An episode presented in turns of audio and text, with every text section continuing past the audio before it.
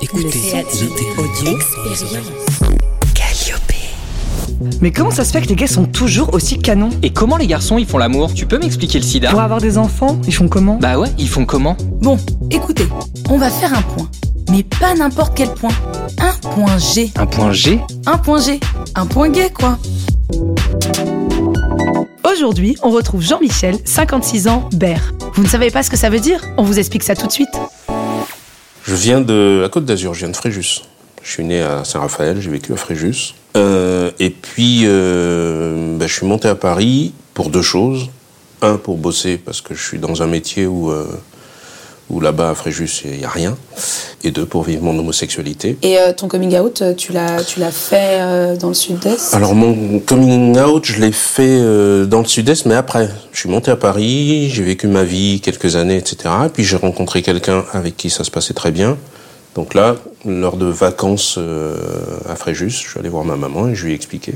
Elle m'a dit, de toute façon, je le savais, t'avais 12 ans, je le savais déjà, donc voilà, il n'y a pas de souci. Et toi, tu le savais à 12 ans? Moi, je le savais à 6 ans. À 6 ans, tu, Ouais. tu, t'es dit quoi à 6 ans? On le réalise pas vraiment, mais on a toujours, quand on est gamin, euh, dans les classes de maternelle et tout, on a toujours un amoureux ou une amoureuse. Moi, j'avais un amoureux.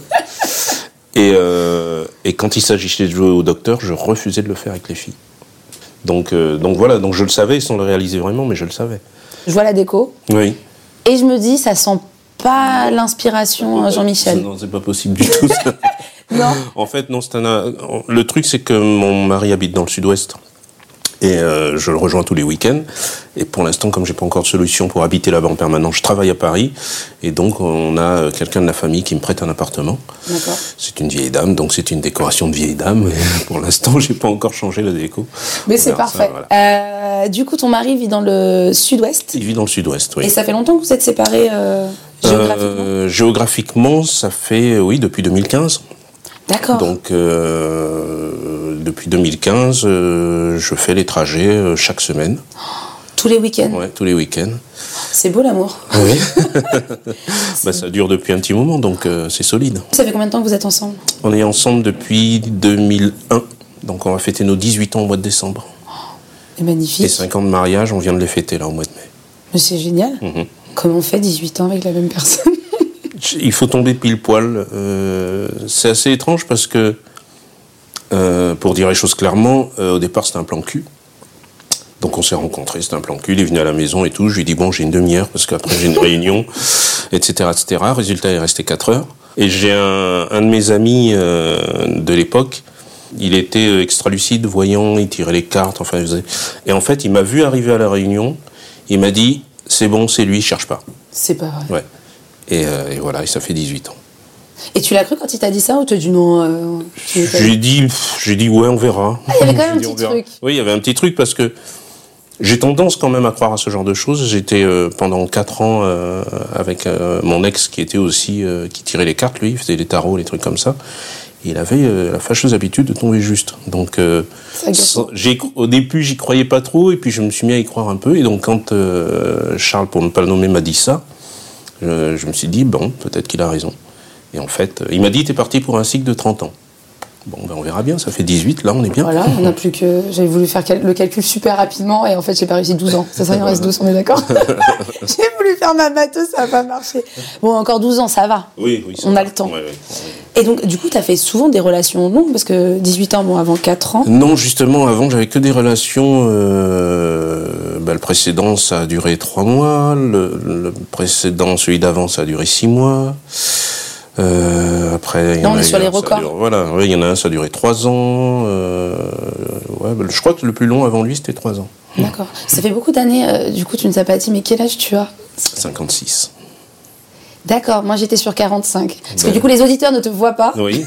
Et donc, du coup, je, je, faut qu'ils me fassent confiance. Oui. Mais pour le coup, tu fais euh, 56 ans, d'accord. On me dit assez souvent que je fais pas mon âge. Ah ouais, non, vraiment pas pour le coup. Mhm.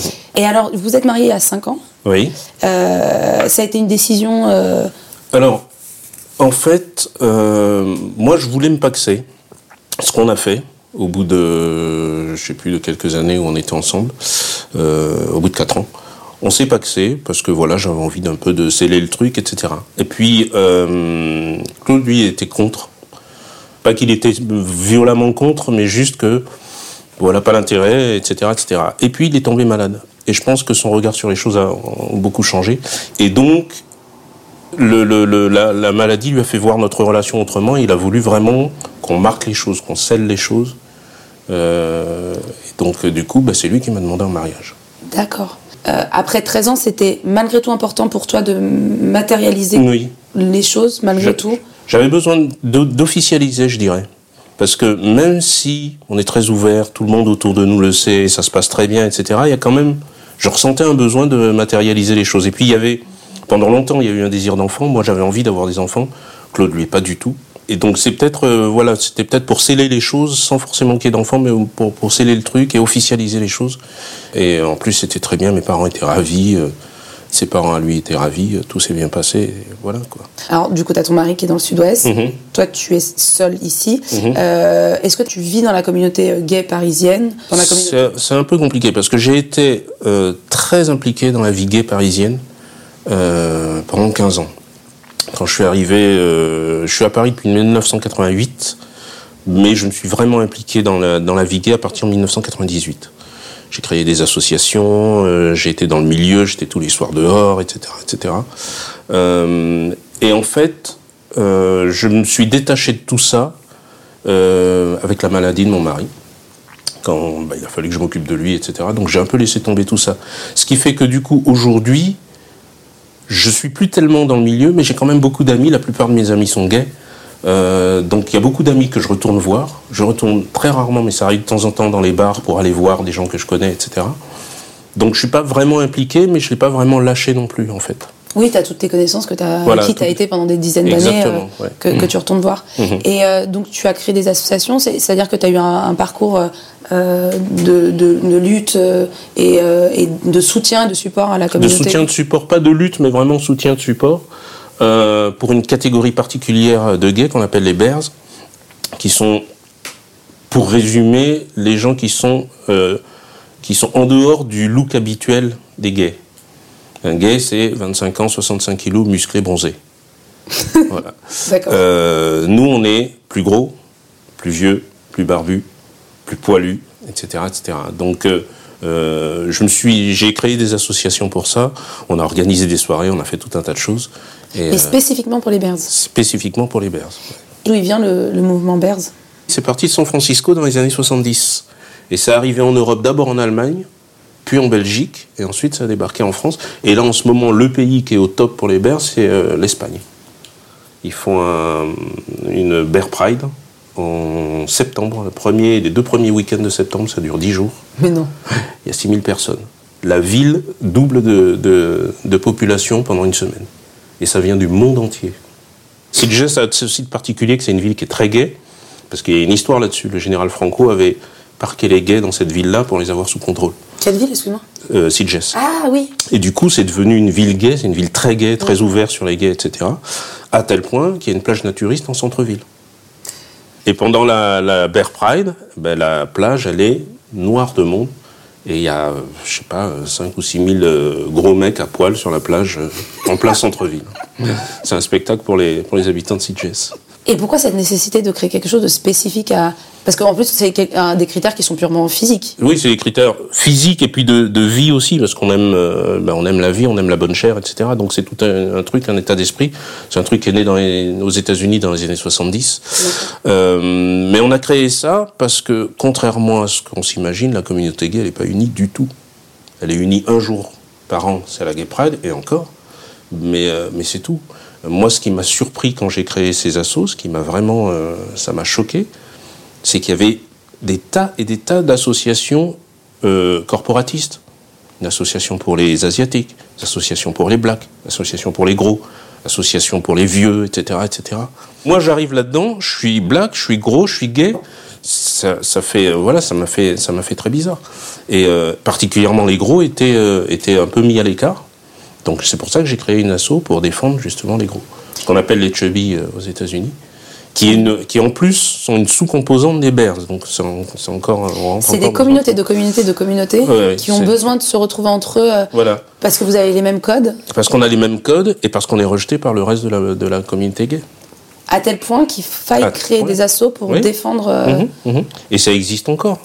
Moi, je me suis retiré du truc, mais il y a des assauts qui existent encore. La semaine dernière, c'était ce qu'on appelle la fierté ours, que dans le reste du monde s'appelle la Bear Pride, pour les ours, pour les bears. Le, but du truc, c'est qu'on soit accepté comme tout le monde. C'est qu'on soit pas mis à l'écart. C'est que euh, il m'est arrivé d'arriver dans une soirée avec euh, mon mec à mon bras et on me dit mais qui c'est le gros? Mais ta gueule, euh, voilà, on vient en boîte comme tout le monde, on vient s'amuser comme tout le monde. Je veux dire, il est gros, il n'a pas le droit d'aller boire et d'aller danser? Où est le problème? Oui, parce que ça correspond pas aux stéréotypes. Ça correspond pas aux stéréotypes et on veut des jeunes, beaux, bronzés, musclés, etc., etc. dès que ça sort de là, ça marche plus. D'accord. Donc tu as eu cette période-là, euh, soirée eh, mais par contre quand même soirée parisienne. Oui, c'était quand même très parisien, oui. C'est très parisien. Ça, ça commence à essayer un petit peu en France, mais euh, on est très très en retard sur euh, les autres pays européens, Allemagne et Belgique en particulier, et encore en plus en retard sur les Ricains. Les Ricains, ils ont organisé par exemple la taille de Wave la semaine dernière. pareil, un événement BER, parce qu'ils ont les mêmes problèmes que nous. Ils étaient 6000. Un truc qui est impossible en France. Il y a un truc qui se passe en France, c'est que euh, le poil redevient la mode. Mm. Donc les barbus, les poilus, on commence à en voir de plus en plus, il y en a partout. ça, redevient, la mode. Et euh, dans, dans, dans, la tête du, français moyen et du gay euh, français moyen, le bear, c'est un mec poilu. C'est pas forcément un mec gros. Oui. Alors qu'aux États-Unis, un bear, c'est un gros poilu. Tout à un petit peu les différences. Voilà. Et donc, euh, donc du coup, on commence à avoir encore une espèce de d'ostracisme envers les gros. On ne peut pas voir les gros. Ce rejet que du coup les Bears vivent, mm. en tout cas en France, mm. est-ce que tu le vis dans la société en dehors de, du monde gay? En dehors du milieu gay, non, pas tellement, pas tellement. Bon, je suis pas super gros non plus, mais euh, mais, euh, mais, mais en général, bah, je te dis, mon mari fait 140 kilos, on le subit pas spécialement. On a, par exemple, là, on est dans un petit village dans les Landes. La seule insulte qu'on a eue, c'est PD. Mais jamais on nous a traité de gros. Donc, dans l'image des gens en dehors du milieu gay, on peut être gros, c'est pas un souci. Oui, parce qu'on ne sent pas cette attaque. Euh. Voilà.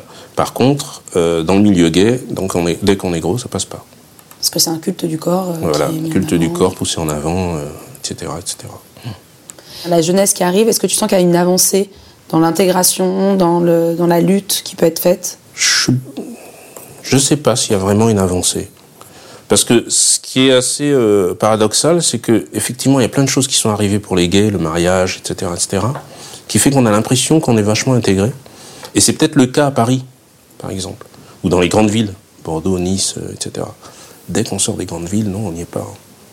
Dès qu'on sort des grandes villes, on n'est pas là. On n'y est pas. Euh, on n'est pas du tout intégré, on n'est pas accepté. Parce que je pense que dans les Landes, effectivement. Euh, ben, comme je te disais, dans notre village, on nous traite de PD. C'est arrivé qu'une fois, mais c'est arrivé en public sur la place du village. Et on se tenait même pas la main. Donc c'est des gens qui nous ont, qui nous connaissaient, qui nous ont vus ou j'en sais rien. Qui savent que vous ensemble. Et qui savent qu'on habite ensemble. Mais voilà, ils ont hurlé PD au milieu de la foule. Et c'est un combat aujourd'hui que tu ne veux plus mener euh J'ai d'autres envies, j'ai d'autres. Et puis j'ai donné 15 ans de ma vie euh, à ça, donc oui, oui, j'ai envie de passer à autre chose. Euh, même si je suis toujours euh, concerné par ce qui se passe. Mais, euh, mais voilà, j'ai plus envie d'être partie prenante, parce qu'en plus de ça, c'est très frustrant. C'est-à-dire que, comme je t'ai dit, j'ai monté des assos, j'ai organisé des soirées, des spectacles, des trucs pendant 15 ans. C'est un boulot énorme et on n'en récupère rien. Il n'y a aucune reconnaissance des gens, c'est super frustrant. Alors, très rares sont les gens qui viennent te remercier pour juste dire c'était génial, j'ai passé un bon moment. Donc c'est très frustrant, c'est démoralisant et on finit par, euh, voilà, par lâcher l'affaire et par laisser tomber. Et euh, les, relations longues et le, cette notion de couple, euh, mmh. elle s'est construite facilement pour toi? Ça a été une, facilité, une évidence? J'étais pas en recherche de relations longues en fait. Ça les choses se sont, voilà, ça se, sont faites naturellement. Le premier que j'ai rencontré, ça faisait quoi Deux mois que j'étais là? Et puis ben, on est resté ensemble 88, 92. donc, euh, donc en exclusif euh Non, pas en exclusif. Enfin, non, pas en exclusif. C'était un peu compliqué. Avec le premier, on était censé être en exclusif. 25 ans, il avait 8 ans de plus. Euh, voilà, moi j'avais faim, quoi. C'était un peu. oui, là, je le trompais vraiment. Parce que, parce que, parce que j'y allais sans lui dire, sans. Donc, j'ai pris comme principe de vie, en fait, quand je me mets avec quelqu'un, c'est en relation ouverte. Et on en parle. Parce que pour moi, tromper, c'est quand l'autre ne sait pas. S'il le sait, il n'y a pas de tromperie, il le sait. Euh, voilà. Donc je préfère qu'on soit en relation ouverte, sans forcément qu'on se raconte tous les détails, etc. Mais voilà, on, sait qu'on a chacun de petits jardins secrets, chacun fait ses choses euh, de son côté, et, voilà quoi. Et tu es dans ce même type de relation aujourd'hui avec ton mari? Oui, oui. On s'est posé des limites. Parce que, comme je te disais tout à l'heure, par exemple, quand on. Comme je suis là que le week-end, quand je suis avec lui le week-end, c'est exclusif. Parce qu'on ne se voit pas tous les jours. Donc, du coup, euh, voilà. Après, je suis à Paris. Euh, si j'ai envie d'aller m'amuser, je peux. Et lui, euh, de son coin, il peut aller s'amuser aussi. Mais vous vous dites que vous sortez Vous vous dites que vous oui, oui, oui, oui, oui, oui, Dit, par exemple, ce soir, m'appelle pas à telle heure parce que je serai, je serai à tel endroit ou avec, ou avec un tel. Voilà.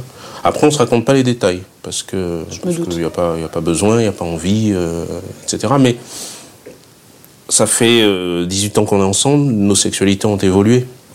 Donc on n'a pas envie forcément des mêmes choses ou au même moment, etc. etc. Donc on va chercher ailleurs ce qu'on n'a pas avec, euh, avec l'autre.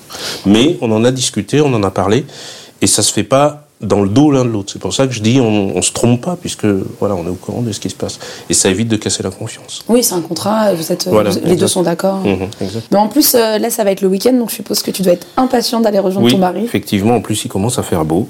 Donc, euh, donc voilà, je vais retourner dans notre, dans notre maison, dans nos chambres d'hôtes. Canon. Et nous, faudra combien de vous voir un jour bah, Vous êtes les bienvenus quand vous voulez, Ursus Lodge. Parfait. Bah, c'est déjà fini Bah non, les épisodes sont disponibles sur toutes les plateformes de streaming et retrouve.g sur Facebook et Instagram.